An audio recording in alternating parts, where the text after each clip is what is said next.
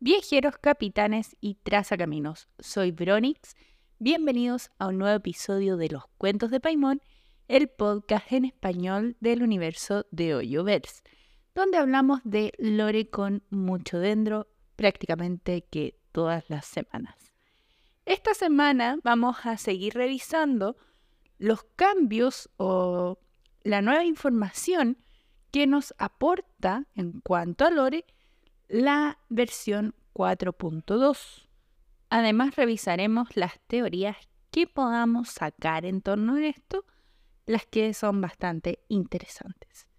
Sin más que añadir, comencemos con este nuevo episodio. En el episodio anterior, si lo escucharon y si no, nos enfocamos también en cómo había modificado el lore la 4.2, pero nos enfocamos más en lo que tenía que ver con los dioses, propiamente tal, y con Skirk.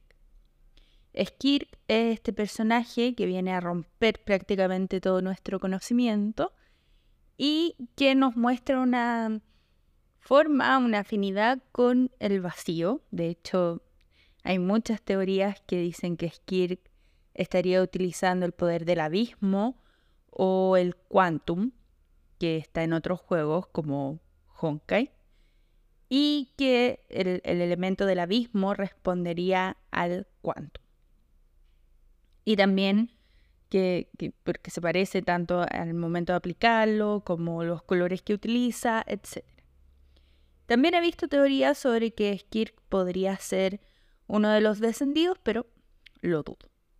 Sin embargo, aquí hay información que no revisamos porque básicamente se me pasó y hoy la vamos a revisar. Pasa que en Teyvat, por lo que se nos revela, estaban los siete soberanos y el rey dragón.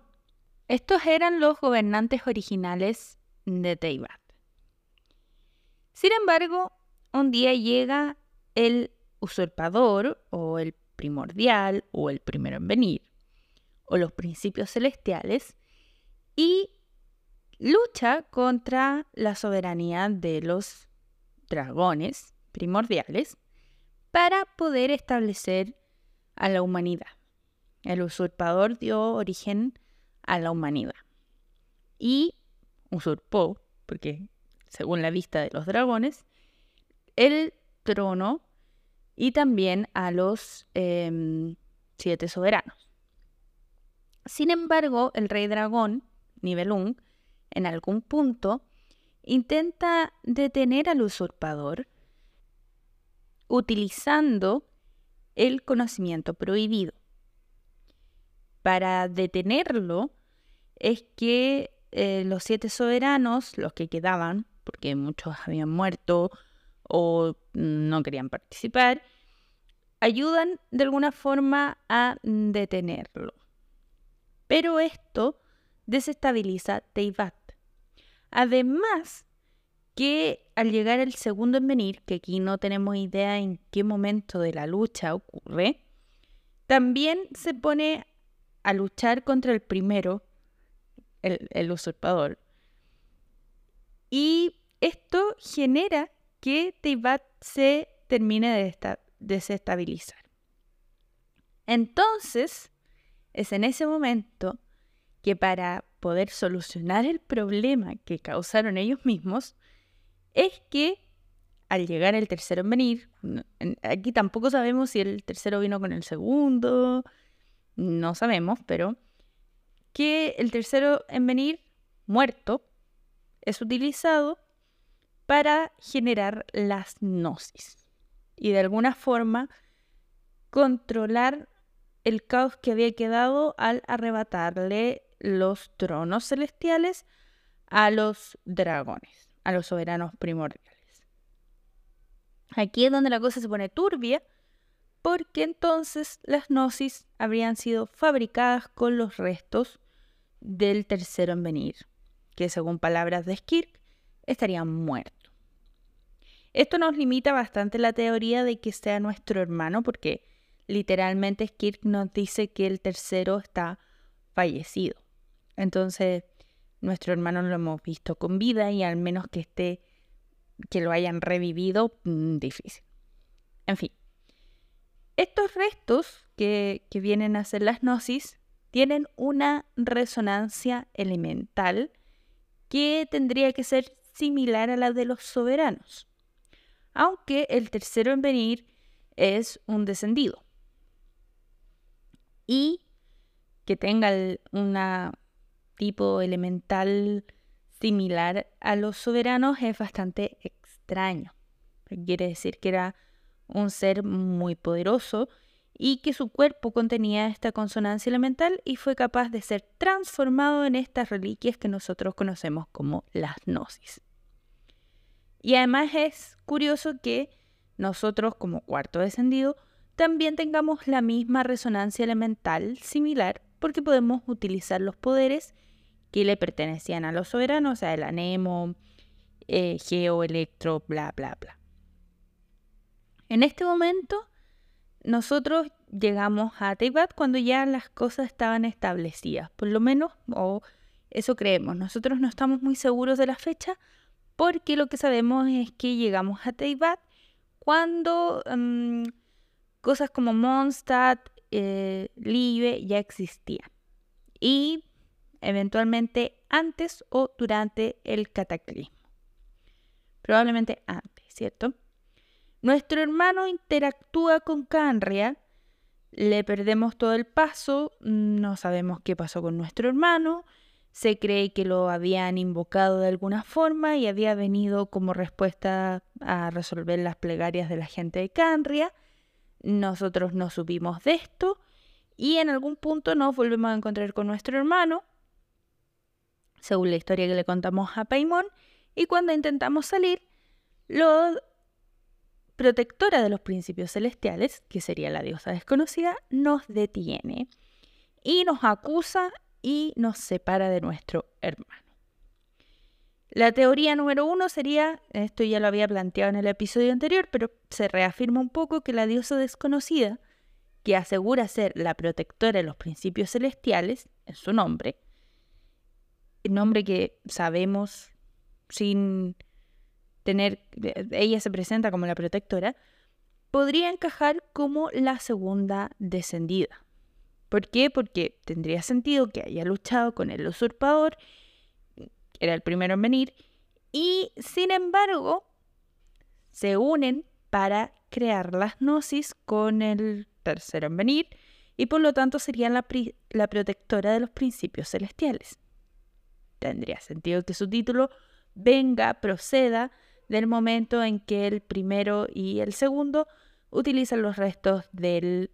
Ah, esto lo hacen porque el primero en venir habría perdido su capacidad de controlar Teibat por la lucha que lo habría dejado en malas condiciones. Lucha contra Nibelung, que era el rey dragón, y contra el segundo en venir. Y es por eso que, como había perdido el poder y el trono, en que habría reclamado en un principio es que necesitan estabilizarlo y para estabilizarlo, habiendo acabado con los siete soberanos, es que utilizan los restos del tercero.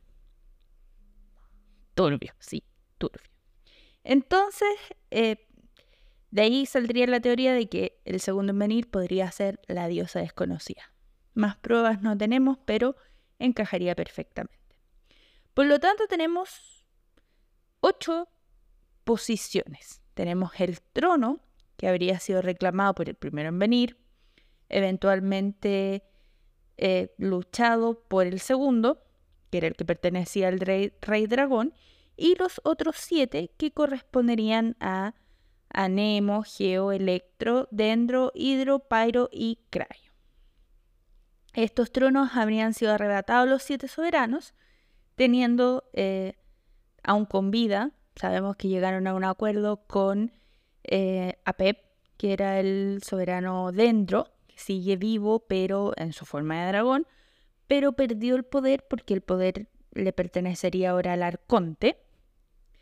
Y eh, en nuestro caso conocemos que Neuvillet, que aquí Neuvillet técnicamente ahora podría convertirse en dragón, porque tiene su poder completo restablecido, quien habría renacido, algo que se nos había dicho que podría ocurrir en nuestros tiempos como el dragón hidro.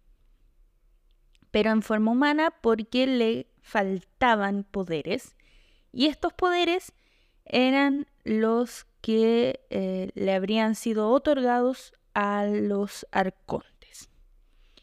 Ya, ¿qué pasa con todo esto? Nosotros primero, mm, como viajero, tenemos la duda de qué pasó con nuestro hermano y también somos el cuarto descendido. Y sabemos que el descendido anterior a nosotros murió. Turbio. O sea, podría venir nuestra muerte probablemente. Pero también descubrimos que durante la guerra de los arcontes, aquellos que reclamaron los tronos son los actuales siete. Pareciera ser que siete es el límite de arcontes, si bien se utiliza un lenguaje un poco ambiguo en algunos casos, pero serían siete los tronos disponibles que responderían al poder de los soberanos y que serían los que estabilizan Teibat. Sabemos, por ejemplo, que en cuanto al trono Anemo, este debería haber pertenecido a Andrius, por, lo que sabemos de historia de Mondstadt, pero que Andrius se dio cuenta que su relación con los humanos no era tan buena y decidió pasárselo a Barbatos. Barbatos eh, hicieron una alianza y fue el que reclamó el trono de eh, Anemo. Aquí hay una cosa curiosa porque Scaramouche, en algún punto de su existencia, antes de transformarse en, Trotamundos, habría especulado que la guerra de los arcontes habría pasado por las gnosis, por el poder de las gnosis, pero tendría más sentido que en vez de ser por las gnosis, fuera por la posición de arcontes. En el caso del trono Geo, el trono Geo habría sido reclamado por Morax eh, tras guerras y habría sido obtenido em, luego de que la alianza con Wisong se disolviera porque Wisong murió, etc. De aquí yo había sacado mi teoría de que Wisong era la conte original y que en el fondo Morax lo Okay. no habría alcanzado a volverse el arconte porque fallece, básicamente. Y Morax tendría que volverse el arconte. Y de ahí es que yo había especulado que Morax podría ser uno de los siete soberanos. Sin embargo, esto queda descartado porque es el mismísimo Neuvillet quien nos aclara que es un un usurpador en el fondo y que, no que lo va a juzgar eventualmente. Y lo llama el dios del oro. Así que ha confirmado que no era uno de los soberanos, sino que era una bestia iluminada, un adeptus, un dios local. Bien, en cuanto al trono electro, este habría sido reclamado por Val y Bel. Eh, teníamos las dos hermanas y eventualmente Val fallece mm, en el cataclismo y este pasa a Bel, que es su hermana gemela. Prácticamente la gente no se percata de este cambio, pero ocurre por la misma información que nos da mm, Yae, nos da eh, Ei, etc. Y la Chou. En cuanto al trono dentro, el trono dentro habría sido ah, el, que tendría que haberlo reclamado, insisto, es Desert. Desert utiliza el conocimiento prohibido, muere, mm, el Roca de Bata se contamina, etc. Y Roca de Bata reclama el trono porque en el momento de la guerra de los arcontes era ella la máxima autoridad, etcétera, etcétera. Y pasaría a ser la arconte dentro. Y en cuanto al trono hidro, que es hasta donde estamos, llegamos con Egeria. Egeria sería el arconte que habría, se habría impuesto por sobre lo que existía. Sabemos que estaba Remuria antes, Remuria cae, Remuria es destruida y aparece Egeria. Egeria comete un crimen de intentar recrear o crear humanos a partir de criaturas elementales que son las oceánidas y Celestia la castiga con la profecía.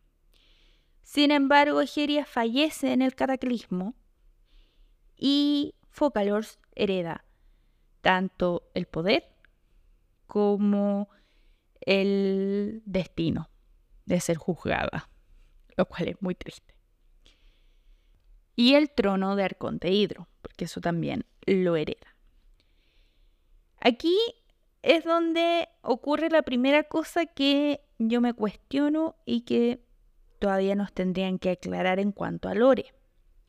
Y es que el trono no es lo mismo que las gnosis. El trono vendría a ser el rol de autoridad máxima que antes pertenecía a los soberanos, la autoridad que fue usurpada por los arcontes, más el poder de la gnosis que habría sido creada con los restos del tercero para controlar Teibat de alguna forma. Las gnosis, por su parte, fueron utilizadas de diversas formas por los distintos dioses que las recibieron. Barbatos no sabemos cómo la utilizó, Morax la utilizaba para crear Mora, no sabemos cómo la usó Val, sabemos que Bel no la usó y se la pasó allá cuando ya no tuvo dónde ponerla. De hecho, para Bel fue más un tipo de impedimento que un aporte. En cuanto a Ruka de Bata, ella la utiliza para el Akacha System y se le hereda a.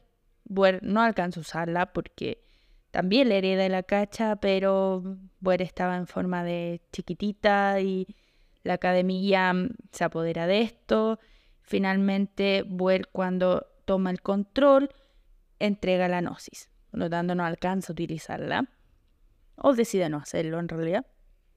Y en cuanto a Egeria, no sabemos para qué habría utilizado la Gnosis, probablemente para intentar otorgar el poder a las oceanidades de ser humanos, pero no resulta.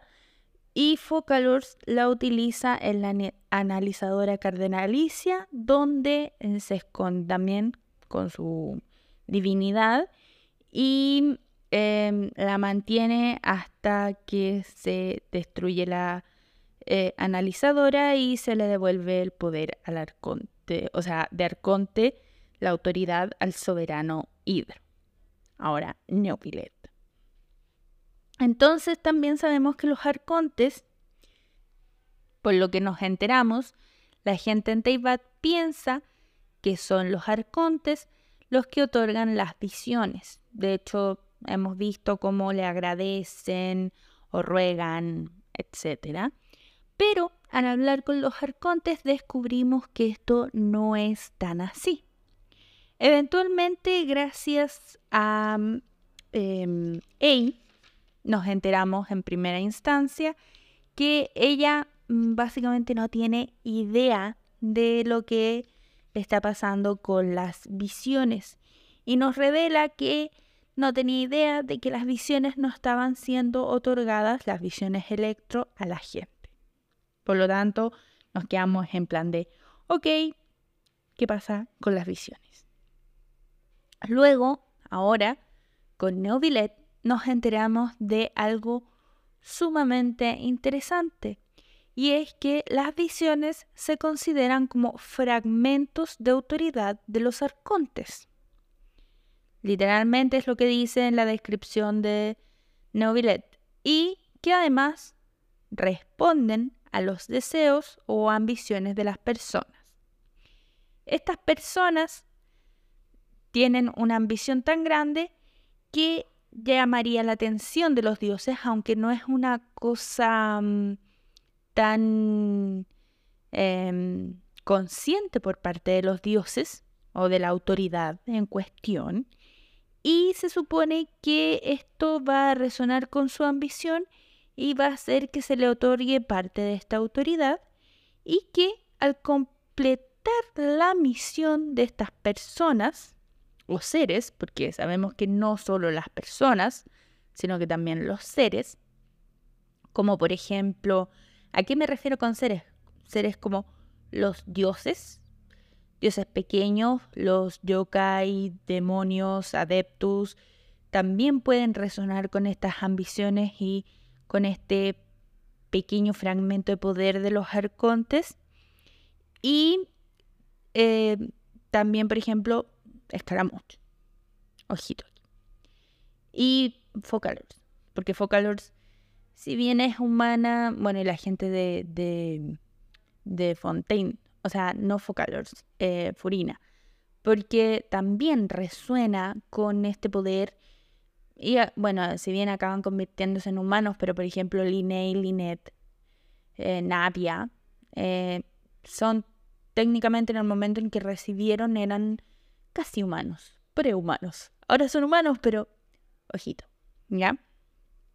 Y se supone que al completar su misión es que el, los dioses que les habrían otorgado este fragmento, esta autoridad, recibirían obsequios más abundantes de vuelta. Por lo tanto, no es solo que los arcontes den, sino que también recibirían algo. Y esto es sumamente curioso porque de hecho se nos, eh, bueno, aparte de que se nos dice que es un fragmento del poder de los arcontes y que sería un obsequio de los arcontes, no es algo consciente y sería entregado de una manera casi que automática. Vendría a ser parte de lo que es la autoridad del arconte. Pero es curioso, es curioso que Neuvillet acepta él al, al, recibir de vuelta su autoridad como dragón hidro completa, acepta esta función de otorgar visiones a las personas y por lo tanto retoma esta posición que debería pertenecer al arconte hidro, a la máxima autoridad hidro, que sería el arconte, aún siendo dragón, y sería por esto que finalmente Furina sigue obteniendo su visión. Lo cual sigue siendo extraño que eh, no tenga idea de qué está pasando con las visiones electro. Porque técnicamente ella debería ser parte, o sea, si bien ella nos explica y nos dice que hay algo más que es complejo, sería una indicación de que no es completamente consciente y que algo estaría afectando directamente a las visiones electro. Esto es raro, muy raro, porque sería, tendría más sentido que a partir de ahora no se entregaran visiones hidro, y sin embargo Furina recibió una visión hidro y se nos dice directamente que Neuvillet aceptó su posición y comenzó a entregar las visiones hidro. No, directamente, pero es como un obsequio, un poder que estaba y, y, despierta en el momento en que él recibe la autoridad de vuelta. Por lo tanto, es curioso, ¿ya? Curioso cuanto menos que acepte seguir otorgando las visiones. Pero volvamos a las visiones porque ahí no acaba la cosa sabemos que las visiones son otorgadas a las personas cuando sus deseos resuenan y es una forma de marcar su destino. El viajero se cuestiona si es que el destino tiene que estar marcado por eh, una ambición. Piensa que es demasiado y sería una señal de que las visiones no son eh, tan sencillas, no son tan buenas como se nos plantea.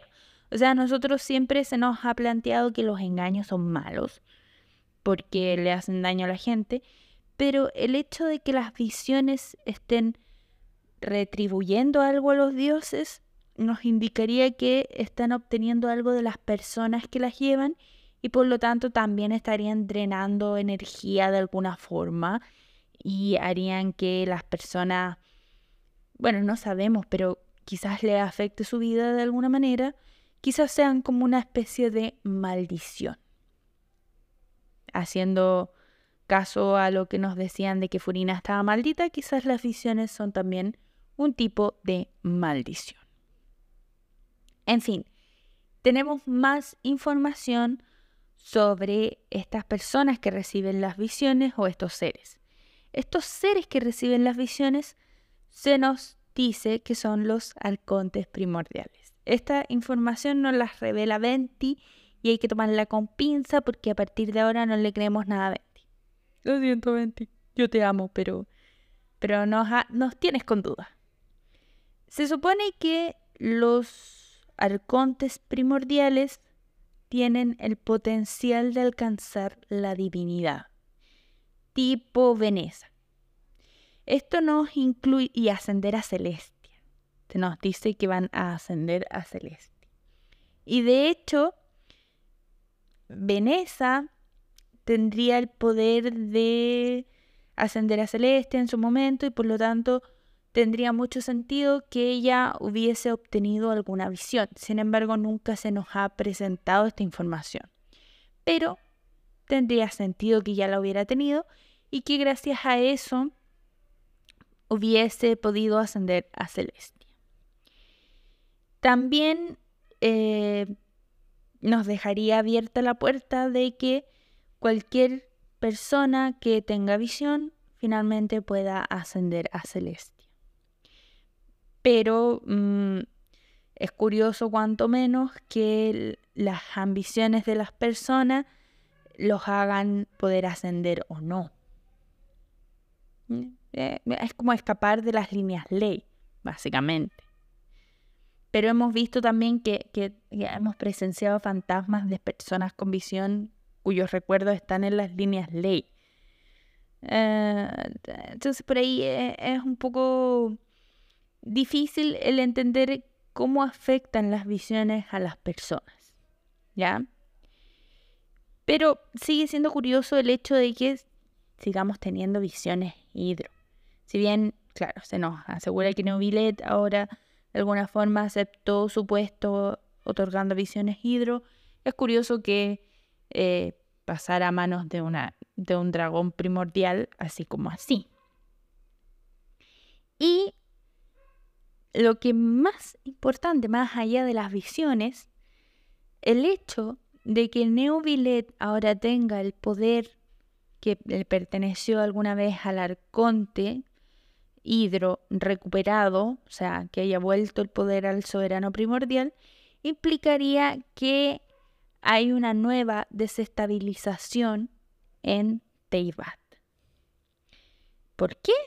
Porque recordemos que el perder a los soberanos primordiales, técnicamente el soberano primordial hidro fallece para poder darle paso al nuevo soberano que sería Neuvillet, que es el heredero, de alguna forma, implicaría que tenemos una gnosis hidro que fue elaborada con los restos del tercero en venir, del tercer descendido, y tenemos el poder del dragón primordial y activo al mismo tiempo. Entonces tenemos lo que se utilizó para suplir al dragón fallecido y al dragón fallecido. Bueno, no al dragón fallecido, pero tenemos dos poderes hidro distintos. Entonces, la desestabilización podría indicar que va a haber una sobrecarga hidro. Curioso, pero tendría que afectar de alguna forma al equilibrio. Por lo tanto, podría ser que Focalors, con su decisión de justicia, pero su decisión al fin, provocará un nuevo apocalipsis y que esto sea lo que finalmente vuelva a despertar a los principios celestiales y hacer que Celestia aparezca y castigue al mundo, etc. Pero claro, ahí hay un vacío porque hay una desestabilización en Teibat, producto de Hidro, y no me parecería extraño que cayera un pilar celestial quizás o que empezáramos a ver cosas relacionadas con el abismo, es decir, quizás un, un descontrol de las líneas ley. Nuevas misiones podrían ir por eso, porque todavía nos quedan versiones de Fontaine. Por lo tanto, tendría sentido que tengamos que hacer frente a la decisión que tomó Focalors y que esto afecte la estabilidad del mundo completo. ¿Qué me parece extraño después de este análisis completo de lo que habría cambiado en la 4.2? Lo primero es que las gnosis sigan funcionando. Las gnosis sabemos que responden directamente entonces a los restos del tercero en venir.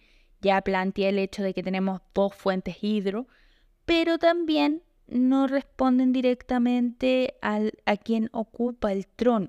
Vendrían a ser más un regalo, un símbolo del poder, pero no el poder propiamente tal, porque esto implicaría que el trono Anemo, el trono Geo, el trono Electro, el trono Dendro seguirían siendo utilizados por los arcontes que nosotros conocemos. Quisieran renunciar o no, siguen siendo los arcontes. ¿ya?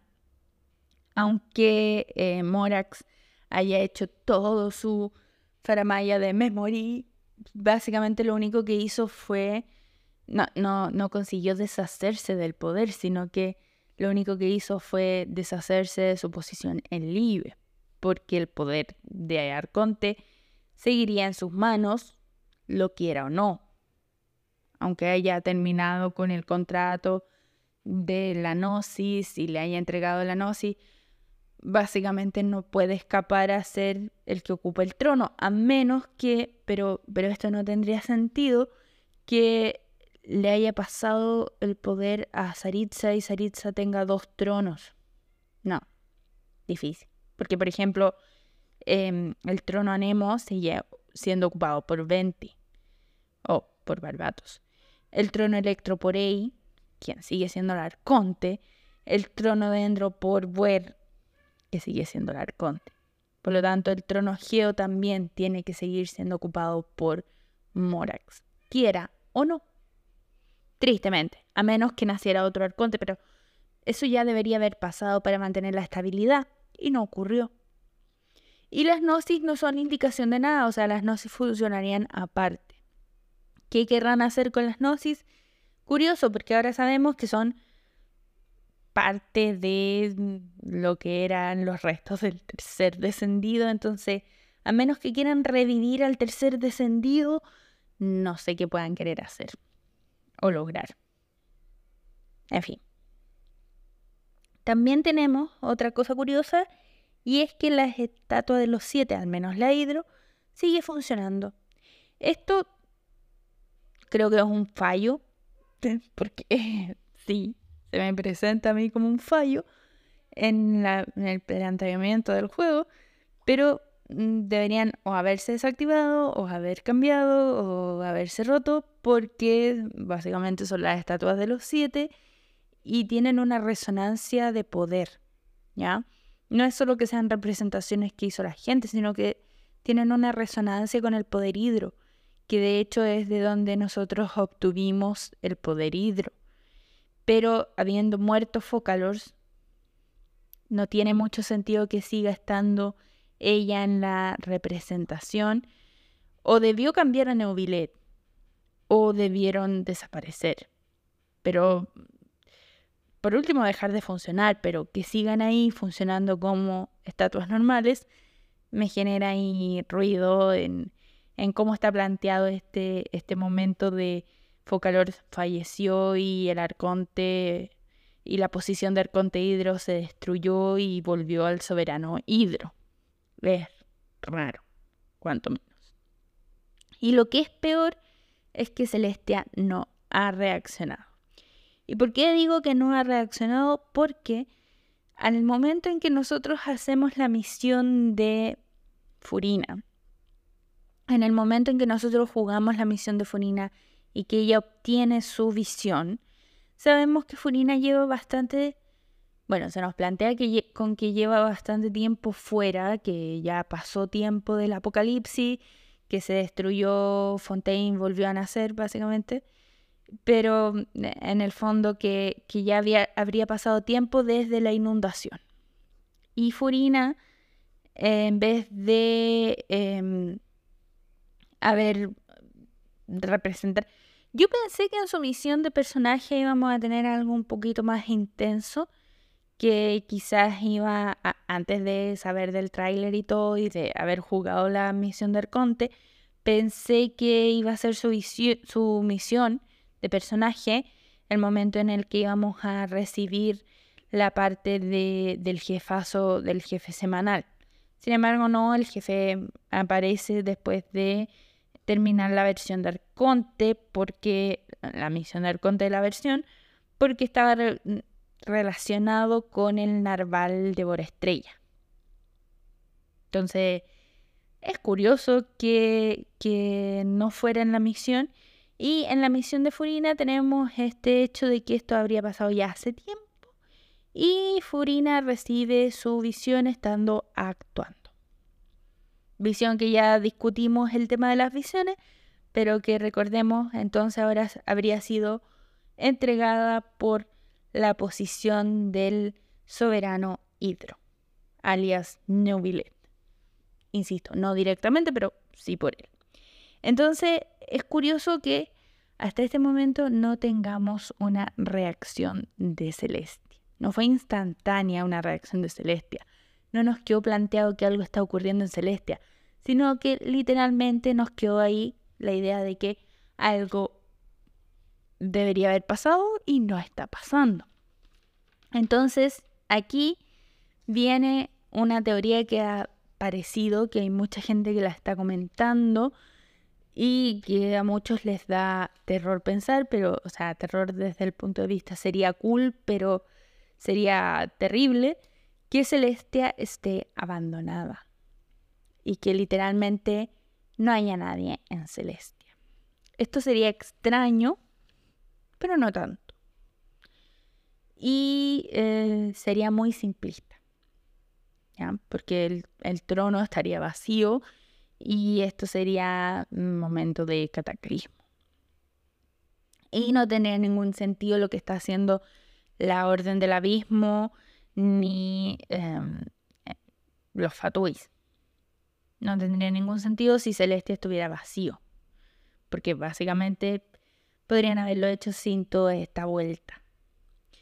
Entonces, yo descarto esa teoría, no creo que Celestia esté vacío y yo creo que no han podido venir a reaccionar a, lo que está ocurriendo, porque recordemos que cuando Focalors, no, cuando Buer se enfrenta a Dotore, hemos visto que ella le dice, puedo destruir la gnosis y llamar la atención de los principios celestiales y que vengan a mi ayuda. Entonces podría ser em, que, que, ellos estén o que haya sido un voladero de luces, como se dice coloquialmente, para em, demostrar que, para intentar este, negociación con Dotori. Entonces, ahí nos queda la duda, ¿cierto? Duda que es razonable. Pero mm, yo creo que sí habrían personas o dioses a cargo del trono celestial, eh, a cargo de Celestia, pero mm, algo está pasando, algo complicado, y yo creo que nos vamos a enfrentar a otro cataclismo. Y mi especulación, que me dijeron, no, no creo, pero lo especulo y mi teoría loca es que quizás nosotros como descendidos, como amantes de las personas, porque hemos generado buenas relaciones con los humanos de Teibat, con los dioses, con los arcontes, con todos, al final de nuestro viaje decidamos sacrificarnos para dar origen a las gnosis.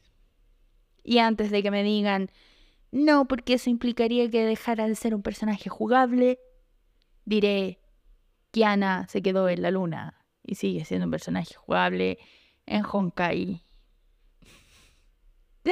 Así que podría ser razonable. Y podría ser que nos sacrifiquemos y en la cinemática veamos, quizás nos cambian por nuestro hermano, quién sabe, pero tendría sentido. Y lo vamos a ir dejando por ahí. Espero haber cubierto ahora sí todos los temas y no encontrarme con cosas la próxima semana y decir, ¿por qué no mencioné esto? Y sacarme otro episodio de 40 minutos hablando al respecto. En fin, espero que les haya gustado este episodio. Si es así, no olviden dejar su like y compartir que me ayudan a seguir creciendo. Suscríbanse porque subo episodio todos los sábados. Y nos vemos la próxima semana. Adiós.